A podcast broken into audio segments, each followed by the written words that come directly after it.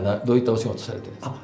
えっとですねあの、まあ、株式会社イノセンス所属だったんですけれども、えっと、いわゆる技術部門が今から3年ぐらい前にあの分社化して僕自身は今、えっと、そのままイノセンスの子会社の、えっと、株式会社コトジと所属というふうになっております。で株式会社イノセンス入社してから何年ぐらい？が、えっと1718年じゃあもう結構そうですね。ねまあそれまでじゃああのずっとあのそういったお仕事をされてたんですか？えっとテレビコマーシャル等々の制作業務を2年ぐらいやらせていただいてましてで自分がその音の専門学校を卒業してるっていうのもあってそこからあの音声の部署に異動になって自分はあのちょ当時ちょうどラジオのあのお仕事をイノセンスが受けてる期間がありまして僕がその移動してからそうですね67年ぐらいはえっ、とラジオス番組の制作を主にやらせていただいてました。北陸にあの2局はい。ある。ラジオ局さんに、は。ええ。でまあちょっとディレクターって形で行かせていただいてた時期が。そうですね。そこから67年ぐらいですかね。大体自分の音のキャリアのイノセンスに入ってからの半分近くがそのラジオの、えっと、制作の期間感じですねでそこから、えっと、社内の MA 業務、まあ、映像の MA 業務に移ったというでそこからの、まあ、キャリアが、えっと、残り半分といった感じですかね。はい。まあじゃあ音の専門学校に入って、はい。えー、とラジオ番組の制作にええはい。携わって、で途中から、あのラジオ、まあ、音だけじゃなくって、映像もはい。一緒に、あえー作業するようになったということで。すね、えーじゃあまあもともとはじゃあ音からスタートしたっていう、そうですね。うん、やっぱ音は、まあ、好きですかって言ったらおかしいですけどえこだわりありますかね。やっぱ、まあ、当然でしょうね。そうですね。まああのもう音自体があの、まあ、もちろん高校の時とかに、まあ、好きなバンドができてで当時なんかのスペースシャワー TV とかがす。ごいね。流行って、まあ、今も流行ってると思うんですけど、はい。なんかそこを、まあ、もう本当深夜帯もう高校生の時夜更かしながら見て あとラジオもすごい「あのオールナイトニッポン」が大好きだったんで,、うん。でそれはもう夜中ずっと明け方3時までオールやってて、で。すよね。1時から3時でしたそうよね。そうそうでそこまで聞いててそのままなんかもう寝てみたいな生活も結構してたので、もうラジオもすごい好きで。音声の、はい。まあ一つちょっとまたブームが復活するんじゃないかって言われてるはいはいはい。ところに対してはちょっとどういう？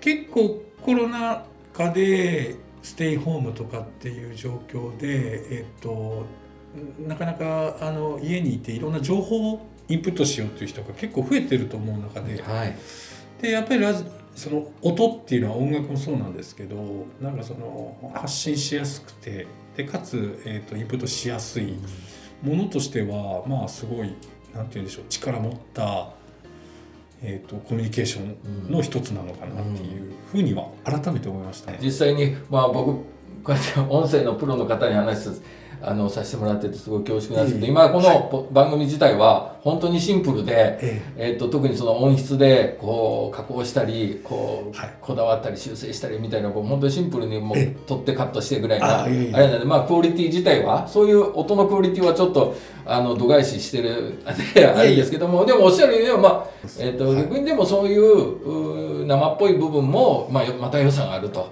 いうふうそうにあそうですねよろしいですかね。料料理と結構似てるんで素材の味が好きだっていう人もいると思うんですけどなるほど逆にわかりやすい。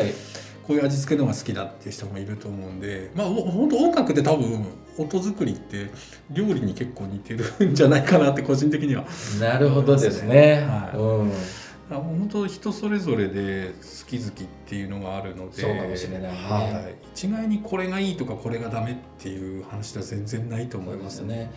まあ、音の仕事やってて思うんですけどあの結構書道とかでも達人っていう、まあ、達人というか書道の師範すごく、あの有段者とかって、あの書いた文字とあとその余白のバランスって書道ってすごく大事だっていうふう。に聞くんですけれども特にあの音もあのナレーションの収録とかうち普段やらせていただくんですけど、はい。あのナレーションを読んでない空白の間、はいはい。これってすごく重要だなっていうのは思うことが多くて、本当にあのどんだけいいコピーが書いてある原稿をもらってもそれがちゃんと聞く人に伝わらないともう台無しというか、はい。でそれを伝えわせるた伝わせるたあのちゃんと聞いてる人があのにインプットしてもらうために、えっとまあ、ゆナレーターさんの読み方も重要ですけれども、そこまでの間間だったりとか、あとまあ音楽が後ろに入ってたりするとそことのまあもちろんバランスとかも重要になってきますしでもはっきり言ってまああの聞く人に伝わらなければ音楽もうん場合によっては必要ない。うん。逆もしかりでうん。伝える時にじゃあナレーションが逆にない方がうん。良かったりはい。みたいなこともあるとは思うんですけど、はい。でも音楽って多分正解が多分ないと思うので、はい。あのその都度その都度あのこっちの方が、えー、と見てる人には伝わるのかな聞いてる人には伝わるのかなっていうのは考えながらいろいろできるっていうのは面白いかなと思いますね。確かにおっしゃる通りで あの音声の編集は普通は、まあ、簡単かなって思われがちですけあーはいはいはい。どこれやっぱ何でもそうですけどええ。やっぱ音声もええ。すごくやっぱ編集奥深いあそう部分はやっぱあると思うんですよね。こだわればはいこだわるほど。まあ、聞いてる人の、はい。まあ、特にラジオとかだったりすると深夜ラジオが聞いてる人っていうのは、えもう一日する仕事が終わって、はいはい。もう寝るまでのまあ、ゆったりした時間でしかも聞くのはもう、まあ、薄暗い、まあ、夜に、まあ、ラジオと自分だけみたいはない。ケースって多いじゃないですか。はい。でその雰囲気でえー、喋る語りはいはい。っていうのと朝え支度でええ。わやわやもうしてて忙しい時のもう1分1秒はい。っていうのも急いでるタイミングで聞くラジオっていうのがちょっと流す方もはい。やっぱりまあその聞く人の状況にも合わせた番組でだからどれが正解っていうのもそれによっても変わってくるわけですよはいそうね。はい。うん。おっしゃる通りなるほどですね。あと例えばじゃあ生のラジオ番組まあラジオ番組のディレクターされてたっていうことなんで、えラジオっていうのはずっともう飛ばすこともできないし、はい。早送りもできないえじゃないですか。はいはい。でも YouTube だとええ。早送りもできるし、飛ばすこともできるし、はい。で、えー意外と見る人もあの隙間時間にパッと見たり今10分あるからこの10分の動画見るとかね、はい。っていうできる場合だとじゃあ YouTube は結構例えばテンポが編集もテンポが必要になってくる、え。けどラジオの場合だとそういうのじゃないから、はい。その間も逆にまあ大切にすることもできるし、ええーっていうふうなことも編集もまあやっぱ変わってくる。そうですね。そうですかはい。結構ラジオ番組に携わらせていただいてたんですけど本当にやっぱり自分もそのアナウンサーの方とかが話しているのをやっぱりリスナー目線に立って聞くっていうのがすごく重要だなと思って、はい。でじゃないとどうしてももう例えば、まあ、あのこの話ちょっと長いからもうそろそろ次の話題に行った方がいいんじゃないかとか、はそういうジャッジも多分その場でしなきゃいけなかったりするので、だからあくまでそのリスナー目線でっていうあリスナー目線そうですね。えっていうことはそれはただラジオじゃなくてもそうなんですけどやっぱり重要かなという。じゃあ、えー朝聞くリスナーとえ夜聞くリスナーではまた基準も変わってくるっていうそういうことですよだからね。面白いんですよねだから曜日によっても違いますし、まあ、はあ平日と土日でまたちょっとそうかそうか。変わりますし、うん。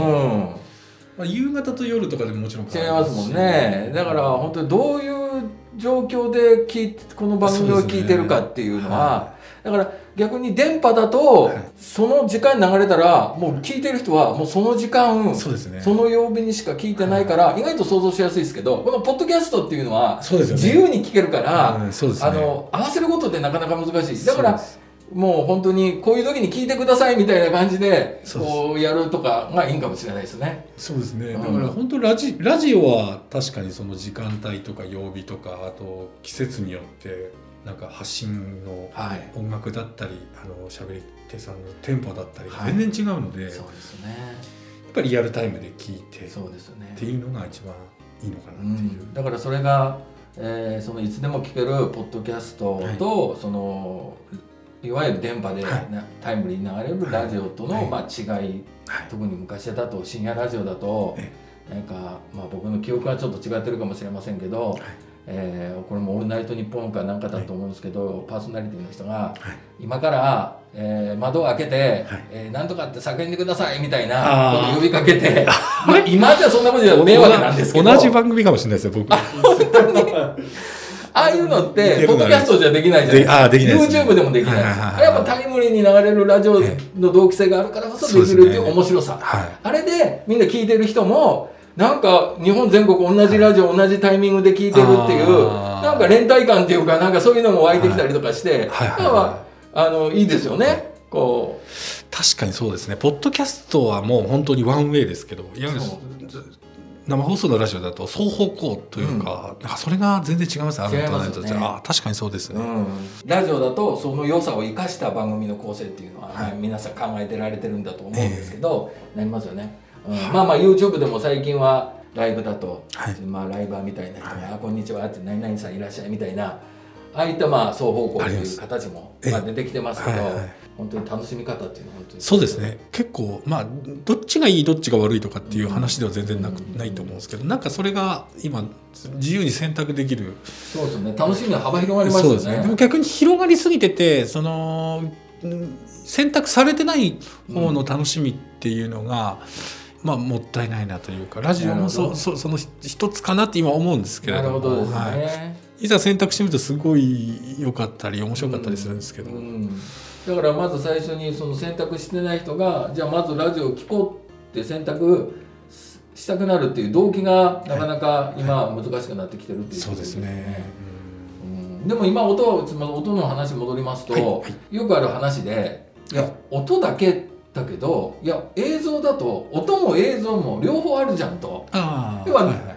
あの大は小をあれするじゃないですけど、えわざわざ音だけのメディア作らずに、はいはい。映像は、まあ、要 YouTube ですよね、え YouTube ある本でいいんじゃないの？音入ってるじゃんっていう、いそういうなんか話題っていうかそういうこともあると思うんですけど、はいそれに関しては口出さんどういう方ーまああのー最初が自分ちょっとラジオのお仕事させていただいててそこからまあ MA っていう映像に音をくっつける仕事に移ったんですけれども一つだけ確実に言えるのは、えー、と映像を撮影してで撮ってきます。でまあ現場で音も一緒に撮ることが多いんですけど、はいでえっ、とまあ先に編集すると,、えー、と映像のいいところをつなげていくわけじゃないですか。ここここの、はいはいここ使うんなるほどなるほど。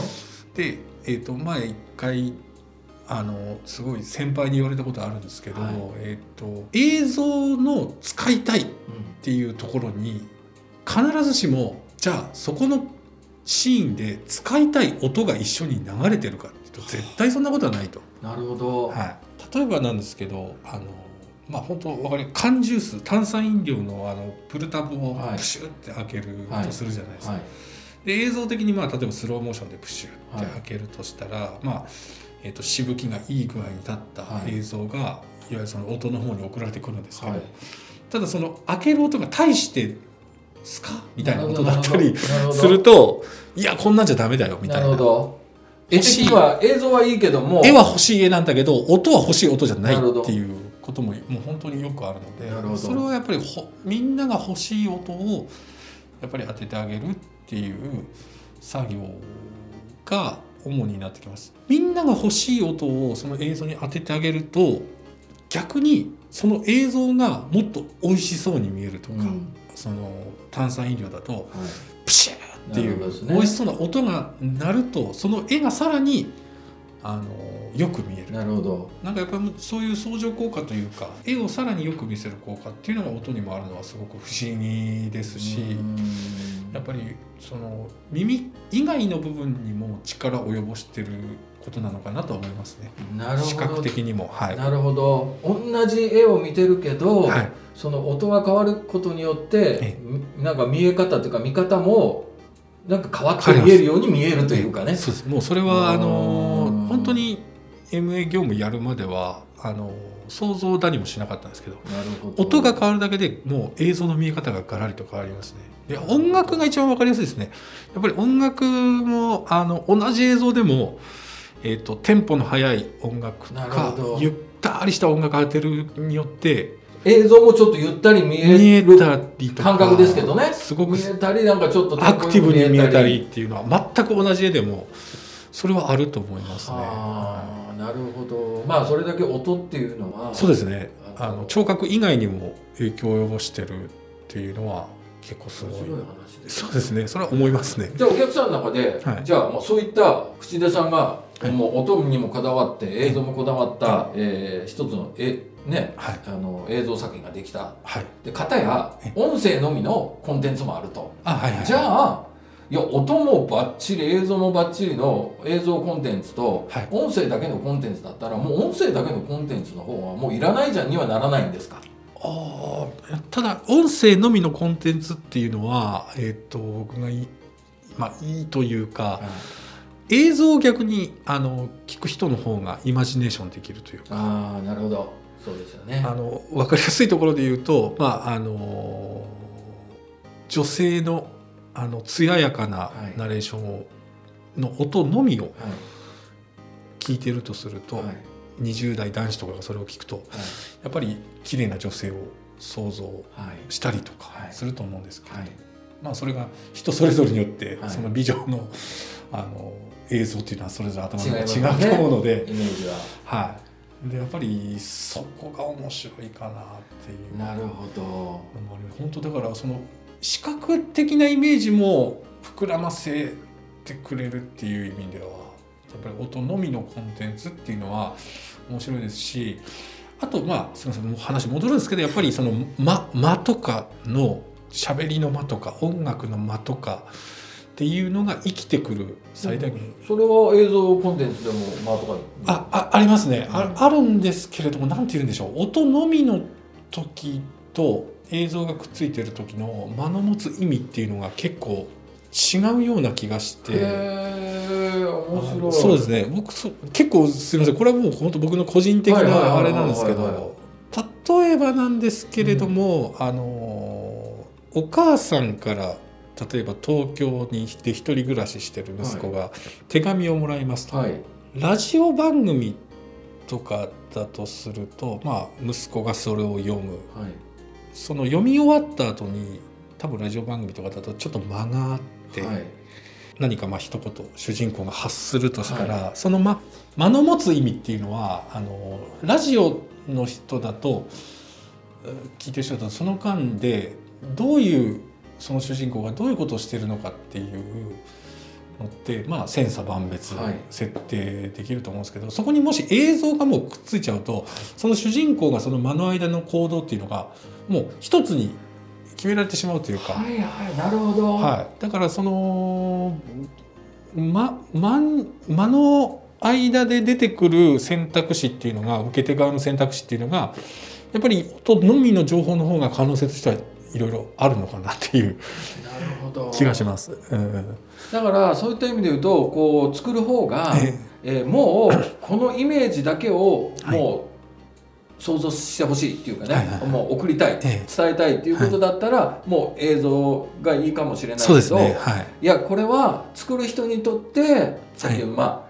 女性のお話もありましたけども、ええ。作る人によってその人に、えー自由に想像してもらう。はい。まあ一番いい形がね、ええー例えばまあイケメンとかでも、ええイケメンの基準違うわけですからえそうですねい。や仮にこちらはこの人イケメンだと思って映像で出しても、はい受け取る人はこの人イケメンじゃないっていうええ人だとせっかくイケメンで伝えようと思ってるのはイケメンじゃないけど、ええ音だけだったらもう自分らでイケメンを想像するんで バッチリですもんね。そうですそうです。外国人かもしれないですし、そうですよねのイケメンっていうのが。はあ、うんそういったまあイマジネーションさせるっていう効果っていうのは、はい映像、はいコンテンツよりもやっぱり音声のみの価値があるっていう。まあそうですね。はい。まあただまあどっちがいいか悪いかっていうのは、うんまあまたそれぞれだとは思うんですけど。でも今お聞きすると、はい映像につく音声とはい音声だけの音声っていうのはやっぱ別物みたいな感じがちょっとしましたね。そうですね、うん僕もなんかその見方っていうのは全然違いますねやっぱり。そうですね。どだから音声のみはもう音声のみというものなんだと。えで映像がないから物足りないじゃ全然違うよと。え。そうですべね別物だよってことですよね。物。そうですね。別物ですかね、はうんなるほど。はい。まあよく例えられますけど、ええ。ーどれだけ映画がいろいろ出ても、はい。こう文字で読む小説っていうのはなくならないよみたいなあそうですね。例えば文字で言うとですよね、えー音声の方も、まあ、それなくならない、あのおっしゃった通り奥が深いので えっと正解もない奥も深いっていうのはまあ面白くないわけがないというか、はい、でこれからまた皆さんもどんどんこう日々の生活がはい。忙しくなってくる中、はい、こうながら聞きできるっていう需要っていうのは、やっぱこれからも、そうですね。ね、はい。増えていくだろうし、はい。面白いですね。そうなると、はい。えーさっきの映像音が違うと映像が変わ変わって見えるっていう話ありましたけど、はい。だから映像だけじゃなくて自分たちの私生活の中でも、はい。まあ今ワイヤレスイヤホンっていうのが普及してますから、はい。えーもう自分たちの生活の中で BGM をこう選べたりとか、ね。しますよね。だから本当になんか自分があーなんか少し落ちててじちょっと上げたいなみたいな時に、はい。やっぱり音楽聴く人いると思いますけどそれってそういうこともあるかもしれませんね。普通に散歩してても、はい。えー楽しい音楽を、まあ、聴けば普通の散歩道もなんか楽しいす風景に見えたりとか、はいはいはい。だからそういうのってちょっと通じるもんあるかもしれないですね。そうですね。へあのーまあ結構お音とかな,、ななんで音の仕事したいかって思ったかというと、まあ、もちろん高校の時にそういうバンド好きなバンドができてはい。とかってあるんですけど、やっぱり当時コンサートとかいろいろ行ってたりすると、まああの当時そのフェスとかがまだあの僕が大学生の時とかってもう本当始まったばっかりの頃でフジロックフェスとかサマーソニックとかであの、まあ、海外のバンドとかが来てコンサートするんですけど、はい。でまあ、結構、まあ、有名な曲とかを演奏したりするんですけど、はい。でまあ、もちろん会場はもうほとんど日本人で、はい。でももうあのみんな歌えるんですよね英語で全編。はいはいはいはい。であのアーティストはもう例えば A メロ B メロ歌ってサビとか歌ってなくても,、はい。もう会場の日本人がはい。もう全員大声出して歌ってて、はいでそれがすごいもう、まあ、いわゆるシンガロームっていうんですけど、はい。まあ、会場全体でもう屋外だったんですけどもう響き渡ってて、はい。でそれにすごい感動したことがあって、はやっぱ音楽っていうのが、まあ、まあこれよく聞くと思うんですけど、はい。まあ、そういう大勢の人間を動かす力ありつつ、い。まあ、一体化させるパフォーマンス、しかも国籍も関係ないと、あはい。全然違う国でも別普段英語喋らなさそうな人たちでも、こうやって英語で歌ったりとか。なんだったら英語理解できてない人でも。そうですね。はい。で、あのなんかその記号に似てるというか、はい。あの言葉が違っても音楽聴けばわかるとか、はい。えっ、とその楽しそうな音楽って多分どこの国行っても楽しそうに聞こえるし、はい。なるほど。でなんか怖いおどろおどろしい音楽ってどこの国行ってもおどろおどろしく聞こえるだろうし、はい。でそれであの言語とか文化が違ってもそれが、えー、と伝達方法の一つとして音って使えるっていうふうに考えると、はい。やっぱりすごいなと思って、はい。であのなるべくちょっとそのお音であの多くの人を感動させたいとかっていうそこそこはおこがましいことは考えてないんですけど、あのなるべくちょっと人の世のため人のためになるようなうん。ことはしたいなっていうふうには思ってましてでまあ今自分が携わってる映像の仕事もそうなんですけれども、はい。あのやっぱりその音とかも含めて何かその少しでも世の中のためになるようなことができればいいかなと 思ってます。具体的にこれだっていうのはちょっと今なかなかでもそれは若いい頃にそういうふうな思わなかった考え。そうです。全然思わなかったです。それはやっぱり今いろいろ経験して、はうん今になってやっぱりそういうことをやっぱ考えるようになって、いそうですそうですそうです、うん。まあ本当にあの例えばなんですけどあのコロナウイルスの時期なんで、えっ、とうがい手洗いをしましょうっていう音声をまあナレーターさんに読んでもらって、まあそういう映像に合わせた音声も作ってでそれをどっかの街中とかでふと見た時にあそういえばこういうのやってたな、うん。じゃあ手洗っとこう。っうんていう消毒しとこう、うん。でそれでもしその人が、えー、と映像のを見たからだっていう意識がなくとも無意識の間にその予防ができてコロナにかからなかっうん。たらそれはそれでまあ間接的にも世のため人のためになってるっていうことにはなるので、うん。なんかなるべくそういうこと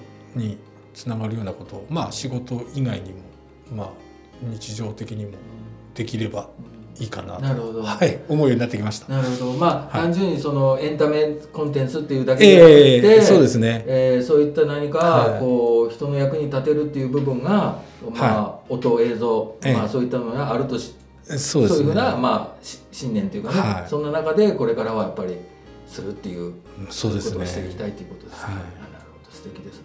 ええ。はい。いや、ありがとうございます。じゃあまたあの僕をなんか映像で救ってください。なんかあありますかね？救えるような。ね。なんか困った時じゃあ口出さんにあの尋ねて、はい。なんかいい映像ちょっとくれませんかって。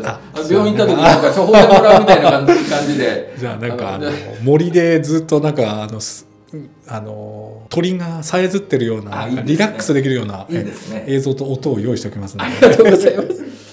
じゃあその時にもらいに来ご視聴いただきましてそれでええあ。の癒されていただければと思いますじゃあこれからのまた、はいあのご活躍ああの期待します。はいありがとうございますありがとうございます。今日はすみません。ありがはいとうございました。ありがとうございました